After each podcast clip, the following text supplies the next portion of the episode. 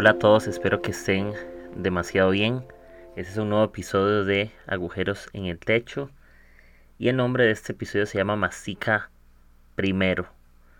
Yo creo que muchas veces eh, de niño nos, nos dan de probar cosas o, o por el hambre comíamos todo demasiado rápido y no disfrutamos el sabor de las cosas.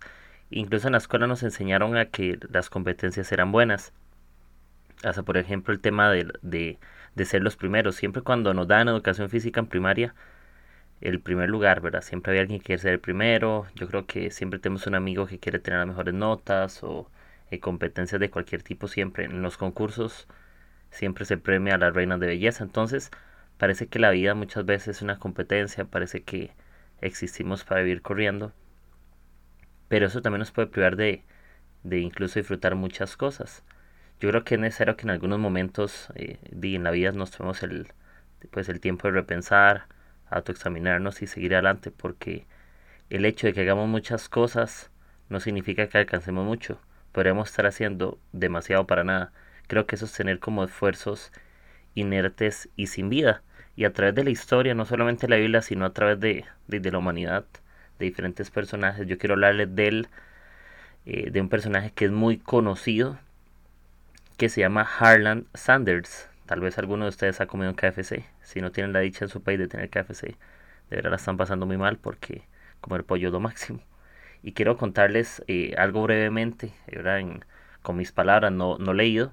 Y es que él, era el, hijo mayor de, de tres hermanos. Eh, como a partir de los dos años abandonó la escuela, sufría malos tratos de su papá, se fue a, a vivir con sus, con sus tíos e incluso tuvo diferentes trabajos, por ejemplo, fue bombero, eh, trabajó en la parte de ferrocarriles, fue corredor de seguros, eh, operaba un bote de vapor, ¿verdad? En un río, vendía llantas, e incluso eh, el trabajo que más le funcionó fue el de las gasolineras o más que todas las estaciones de servicio. Dice que, que ocupó varios puestos en diferentes gasolineras del centro de Estados Unidos hasta que abrió una propia en la, eh, una propia en la pequeña ciudad de Corbin, al sureste del estado de Kentucky. Por ahí va el nombre. Para este momento el contaba con 40 años de edad y, esta, y fue a esta edad que comenzó a ser pionero en varias cosas, imagínense. ¿verdad? 40 años de, parece que estaba eh, llevando una vida en círculos, ¿verdad? Y no hacia un camino. Dice que en medio de esa estación él empieza a ofrecer servicios de comida, pero no era pollo frito de una vez, sino era comida lo que él tuviera en ese momento. Y por supuesto que, que la parte del pollo pues estaba por ahí.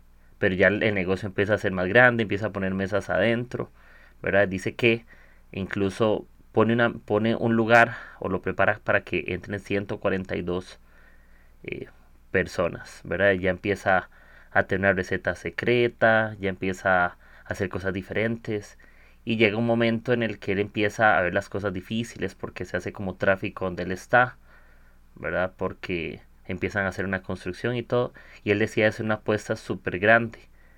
Él decide al final extenderse por otros lugares, decide vender ese lugar y, irse en carro a vender, ¿verdad? Como el pollo a cierta cantidad de dinero a, otros lugares y alcanzar, tipo monetariamente un acceso y que con eso eh, ya tenía suficiente dinero para ir a un restaurante en otra ciudad, ¿verdad? Que es donde le puso el, el restaurante Kentucky.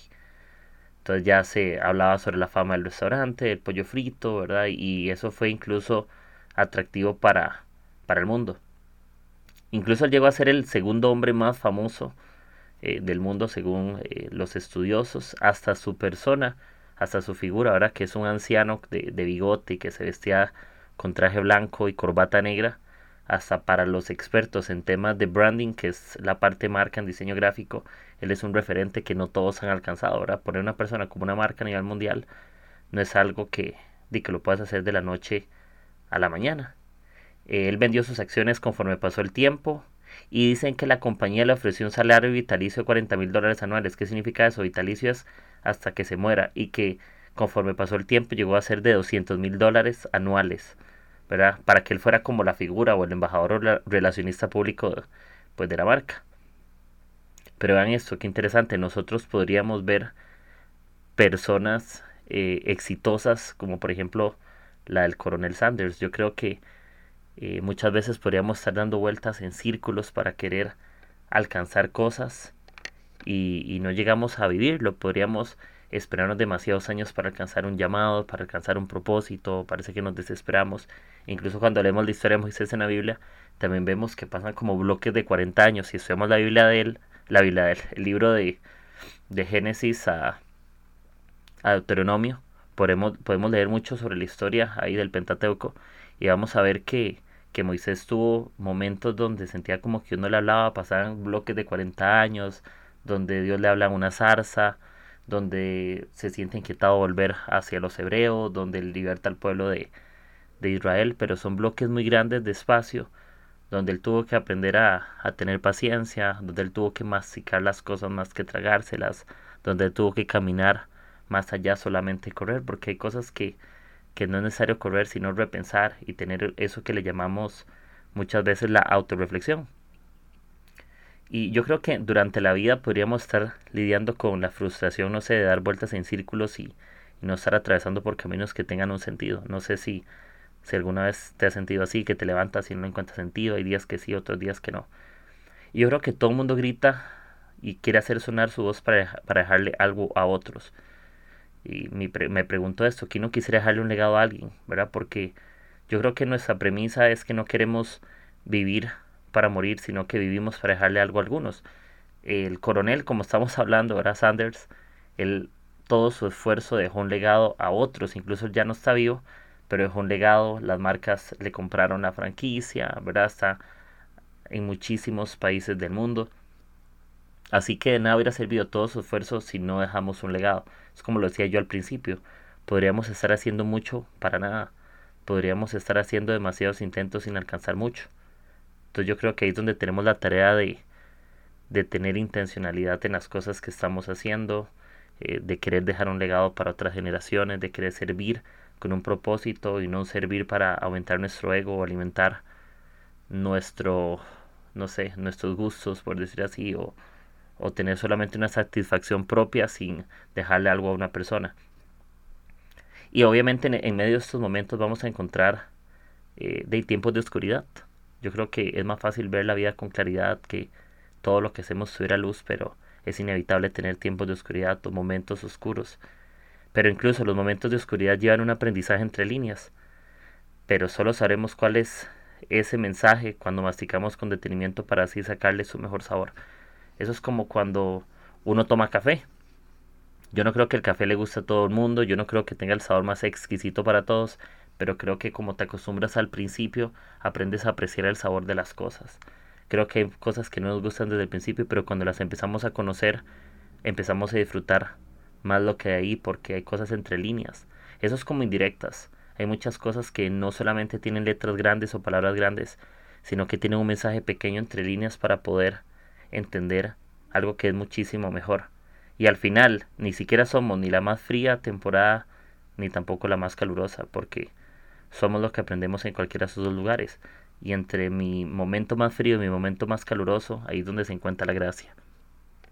Porque eso representa que no soy ni mi peor momento, ni representa que soy mi mayor o mejor momento, sino que al final, eh, como dice Pablo, soy lo que soy por la gracia de Dios.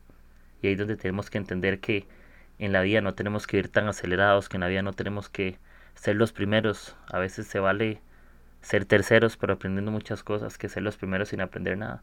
Porque el éxito no solamente es llegar a la meta, el éxito es aprender del camino y creo que tenemos que aprender a disfrutar mucho lo que estamos viviendo. Y me atrevo a decir que ni siquiera muchos saben disfrutar el presente por vivir afanados por el futuro o incluso me animo a pensar que nos podemos afanar por lo que aún existe.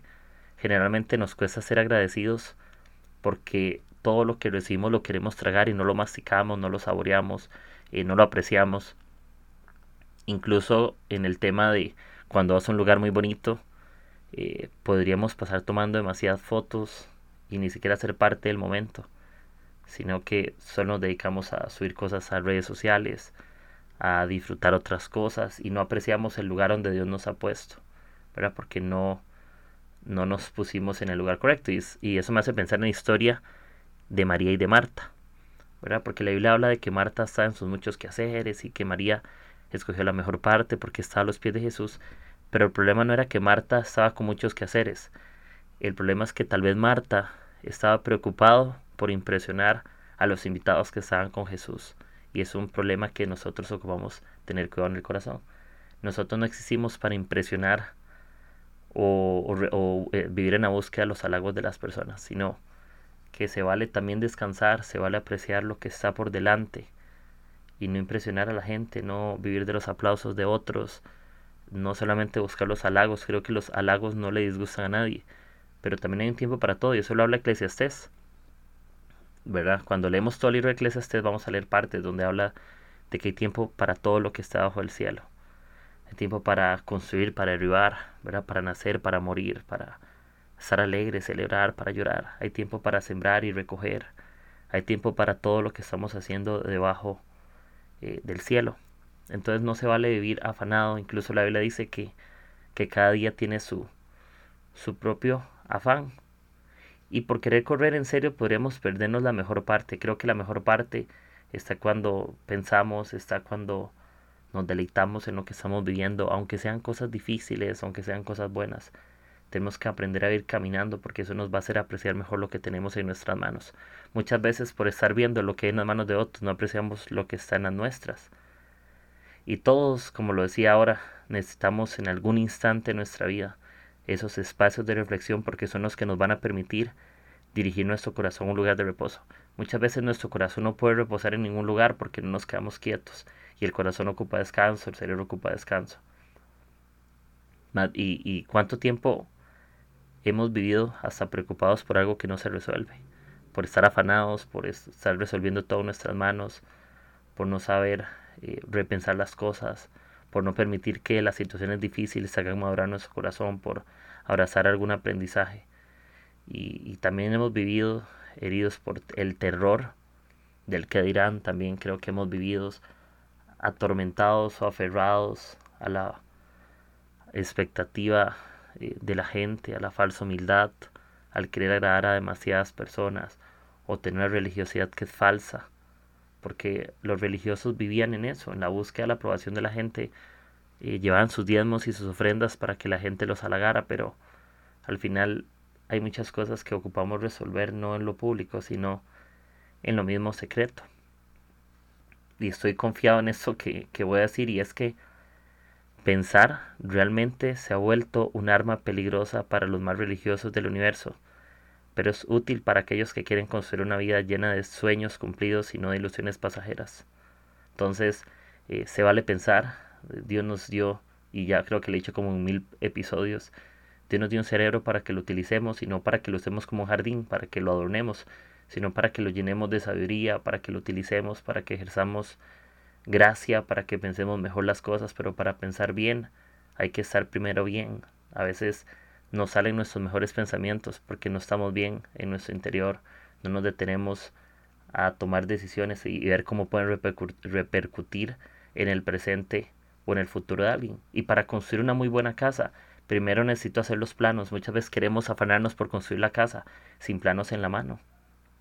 Pero hay un tiempo para sentarnos, para planificar, para tener ideales, para construir convicciones, para detenernos, para vivir en calma, para disfrutar. Y, es algo que quiero hablar todo este episodio. También se vale disfrutar las cosas, también se vale no ser primeros. También si alguien quiere ser primero, que nos pase por el lado. Pero nosotros aprendamos del camino, siempre y, está bien. Eh, muchas cosas creo que primero necesitamos experimentar en el secreto cosas en nuestro corazón para luego poder expresar en público una revelación distinta. ¿verdad? Primero abracemos lo real en nosotros para expresar lo honesto hacia los demás. La honestidad tiene que nacer en el corazón. El, el aprendizaje va a nacer en lo íntimo. El aprendizaje de muchas cosas van a ser en oración, en conversaciones íntimas con amigos, en secreto, ¿verdad? En esos tiempos de intimidad, de quietud, de reflexión, de leer, de tomar un café, de escribir cosas, de hacer arte, de escuchar una canción. Creo que en esos momentos vamos a poder aprender a que hay espacios para masticar y no tengo que sentirme presionado porque la sociedad está tragándose todo. Cuando Jesús me invita también a que yo me siente en la mesa, porque cuando la, la Biblia dice que Él ha preparado una mesa para nosotros, es porque es todo un tiempo para que compartamos con Él Es un tiempo sin correr. Si fuera una comida rápida, ni siquiera existirían sillas en esa mesa. Sería como una barra de un bar para que te lleve la comida o sería un Uber Eats para que te la lleves a tu casa, lo que Dios te está ofreciendo. Pero si la mesa tiene sillas es porque es para que saquemos un tiempo de conversación, es para un tiempo de escuchar. Y la autorreflexión es aprender a escuchar lo que ha sido puesto en nuestro corazón y visualizar lo que Dios ha puesto en nuestras manos para hacer en el siguiente paso algo por la gente y por nuestras vidas. No hay que aferrarnos a, a que todo lo que hagamos huela, y esto lo escuchaba y hace un par de semanas en Panamá, y es que nosotros ocupamos oler más a futuro que a pasado, ocupamos en un olor más fresco, que penetre, más transparente, más creíble, y en un olor viejo, religioso, un olor vago, un olor egoísta, sino que tengamos un olor diferente. Y ya lo que está en el desierto ya huele a viejo y lo que y, eso es lo que ya fue. Y necesitamos calibrarnos porque eso producirá en nosotros los mejores sonidos como una guitarra y nos mantendrá más cerca del futuro en el cual Jesús ya está ahí y se vale algo se vale que hay que masticar en la vida lo bueno hay que masticar en la vida lo malo y hay que aprender de ambas cosas de mis victorias y de mis errores porque no somos ni al final el caos ni el clímax de nuestro mejor momento, sino que somos la suma de la ecuación de la gracia divina. No merecemos nada, pero lo tenemos todo. Y eso trata realmente masticar primero. A veces necesitamos ser como niños pequeños, que estamos en una silla, ¿verdad? Y que como niños nos alimentan. Y empezamos a disfrutar los diferentes sabores. Y la vida tiene sabores. Y la vida tiene colores y la vida tiene sensaciones, tiene experiencias diferentes, tiene caminos, tiene rutas, tiene lugares. Puedes tomar mil fotos de un mismo lugar y si te detienes todos los días, durante mil días a tomar una foto, estoy seguro que vas a poder tomar una foto y ver algo diferente. Pero si tomamos mil fotos seguidas, no tenemos el tiempo para visualizar lo nuevo que Dios pueda estar haciendo en ese lugar. Es igual que en nuestra vida, ocupamos tiempos de, de descubrimiento, ocupamos tiempos de meditación, de, de pensar que Dios quiere para nosotros y no solamente hablar y hacer, también se vale escuchar y sentarnos un momento a los pies de Jesús. Marta no estaba haciendo algo malo, ella no estaba haciendo algo malo porque muchas veces he enseñado que no, Marta es la afanada, Marta es la que no quería nada con Jesús. Marta quería todo con Jesús y estaba tan preocupada de que llegaran invitados y si el maestro llegaba a su casa quería recibir de la mejor manera. Creo que Marta tenía un buen corazón. Lo que sucede es que tal vez Marta estaba haciendo mucho sin alcanzar nada. Y eso es lo que nos puede suceder cuando no masticamos primero y tragamos muy rápido. Mastiquemos nuestras debilidades, mastiquemos nuestros fracasos, aprendamos de nuestros dolores y no, no ocupamos salir ya del dolor. Muchas veces ocupamos estar un tiempo ahí para aprender algo nuevo de Dios. Porque la Biblia habla en Hebreos que mediante el sufrimiento Cristo aprendió a obedecer. Mediante los momentos difíciles, eh, cuando Jesús dice que ojalá pasaran esa copa de Él, pero que esa es la voluntad de Dios. Mediante el sufrimiento Cristo aprendió a obedecer. En una cruz a veces aprendemos a obedecer, pero Jesús tuvo momentos buenos cuando oró con sus discípulos, cuando perdonó a los que lo ofendían, a quienes lo perseguían. Pero también tuvo tiempos donde fue crucificado, donde Pedro lo niega, donde Judas lo vende. Pero al final la gracia se encuentra entre el mejor momento de Jesús y el peor momento de Jesús que fue el momento de la cruz, que fue el momento donde llevó en, sus en su espalda la suma de todas las victorias de su vida y la suma de esas derrotas que parece que otros le provocaron, ¿verdad? O que lo desanimaron. Y Jesús sufrió y Jesús lloró y Jesús se dolió. Pero al final hay una victoria, al final hay un aprendizaje. Al final Jesús logró ver aún en la oscuridad de la cruz los colores del cielo. Porque es aprender a masticar primero. Jesús en la cruz me imagino que estuvo masticando muchas cosas, que estuvo aprendiendo muchas cosas, que él escuchó a Dios de maneras diversas. Y es algo distinto. Aún en la cruz del dolor puedes apreciar el cielo de la gracia, puedes apreciar el cielo a los colores. Muchas veces nosotros parece que estamos en una cruz, adoloridos, golpeados, afanados por ser los primeros por bajarnos de ese lugar de dolor. Pero aún el Espíritu Santo ahí nos quiere enseñar colores, formas, eh, sensaciones, texturas, ¿verdad? algún mensaje, alguna revelación a nuestro, a nuestro interior. Y si sientes que este momento lo que te estás comiendo no te gusta, no te afanes o, no te impulses con toda velocidad a tragártelo. A veces se toca masticar o tomar un trago amargo, pero eso capaz que te va a llevar al propósito que tienes por delante. No podemos evitar los momentos difíciles, pero sí podemos tener la mejor actitud en los momentos difíciles. Podemos provocar buenos momentos en nuestras vidas, pero los momentos buenos en nuestras vidas van a hacer que se acaben también, porque los elogios son como, como un chicle y las críticas también. Las masticas un rato, pero pierden su sabor. Ni vivimos de los elogios, ni de las críticas que nos destruyen. Vivimos de la gracia divina, vivimos del abrazo del cielo. Y estoy seguro que eh, si escuchas esto, y lo voy a repetir siempre, o la mayoría de mis episodios, puede ser que no seas cristiano, o que estés buscando esperanza en algún lugar, o te sientas en un momento difícil. Incluso conozco una chica que tiene como, como cinco hijos, y no la está pasando muy bien, pero yo estoy seguro que Jesús tiene gracia con esa mujer. Eh, conozco otro amigo que se le murió el hermano hace algunos años. Yo estoy seguro que Dios tiene gracia para esa familia todavía. Conocí una persona eh, hace un par de días en la calle que estuvo en una cárcel y le pude invitar a dar de comer. Estoy seguro que aún en, en la cárcel de su corazón, en la cruz del dolor, él puede ver al cielo, encontrar colores y encontrar gracia al cielo por ahí.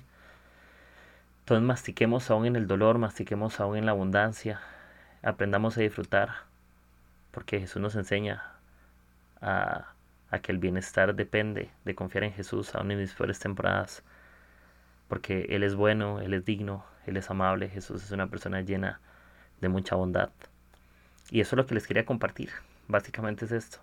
Hay muchas personas que nos inspiran, como lo del coronel Sanders, que era una persona común y corriente y que pasaron muchos años pero él tomó decisiones sabias porque tal vez reflexionó en su interior que lo que él estaba haciendo tal vez estaba dando vueltas en círculo cuando él podía llevar un propósito lineal hacia algo.